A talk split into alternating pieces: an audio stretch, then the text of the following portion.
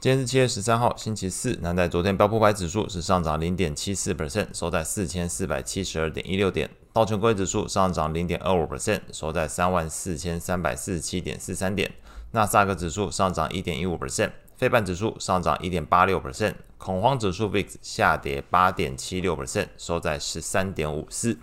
美国十年期公债利率下降十点六七个基点，来到三点八六三 percent。美国两年期公债利率则是下降十二点八六个基点，来到四点七五五 percent。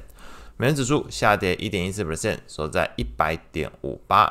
经济数据的部分，大家关心的美国六月份 CPI 年增率从上个月四 percent 水准下滑到三 percent，低于市场预期。核心 CPI 年增率同样呈现下滑，从五点三 percent 下降到四点八 percent，也是低于市场预期。细项来看，能源价格下滑是 CPI 降温的主要因素，那是呼应到去年的六月份，因为乌俄战争而引起的能源价格飙涨所带来的一个基期比较高的一个影响。那同时，这个核心的 CPI 下滑，则是受到租金回落带来的一个影响。彭博社的经济学家表示，六月份的 CPI 报告可能支持 Fed 在七月份进行的是最后一次升息，随后维持利率水准不变。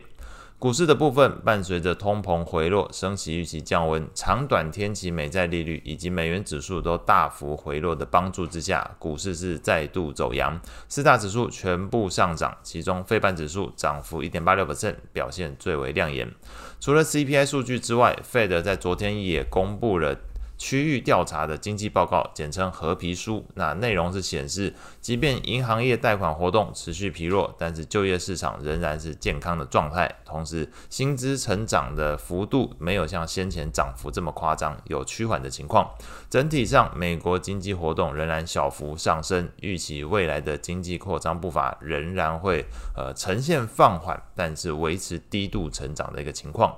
整体大方向来说，昨天公布出来的数据都是偏正向的方式，市场也是以正面的方式去做解读。类股表现上来看，昨天标普十一大类股里面表现最好的三个是公用事业、原材料以及通讯服务。那领涨的大型股包含 Meta 上涨了三点七 percent，脸书哦上涨三点七 percent，Google 上涨了一点六二 percent。表现比较差的三个类股是落在健康照护、工业还有必需消费。领跌的股票包含联合健康集团下跌了二点四二 percent，默克药厂下跌一点一三 percent，百事可乐下跌零点四四 percent。债券市场部分，FedWatch 工具显示，美国的六月份 CPI 降温的影响层面，主要是落在七月份之后。目前整个市场还是高度预期七月份会升息一码，随后则是维持这个基准利率的上限在五点五 percent，并且预期首次降息的时间落在明年二零二四年的三月份。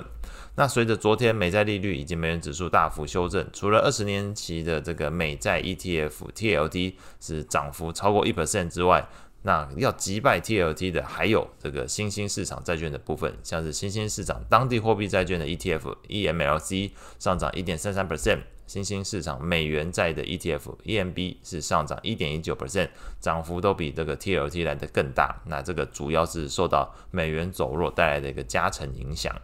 那在其他的债券型 ETF 的变化上，美国投资等级债券 ETF LQD 上涨零点八八 percent，美国高收益债的 ETF HYG 则是上涨零点七八 percent，这一部分涨幅就没有像是这个超长天期美债以及这个。呃，有这个美新兴市场加持哦，等于是非美货币做这个主要发发行债券主体的这这部分做个加持的情况，所以反而是最纯粹的以美元去做发行，同时是美国企业为主的这个投资等级债跟高收益债，我，昨天的表现反而是相对比较落后。外汇市场部分。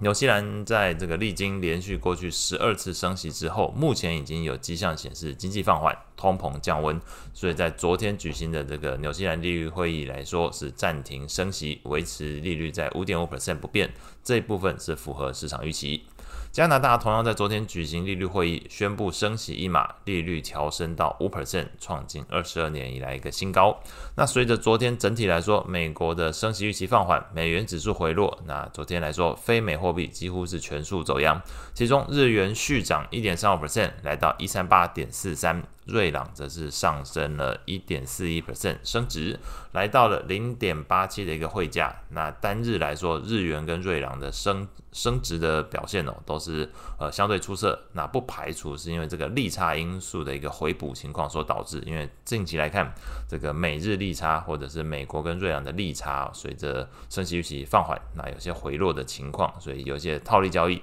可能在近期做一个回补的情形。后续比较重要的经济数据，今天会有公布美国的 PPI，同时在财报的部分会公布这个百事可乐还有达美航空的财报表现。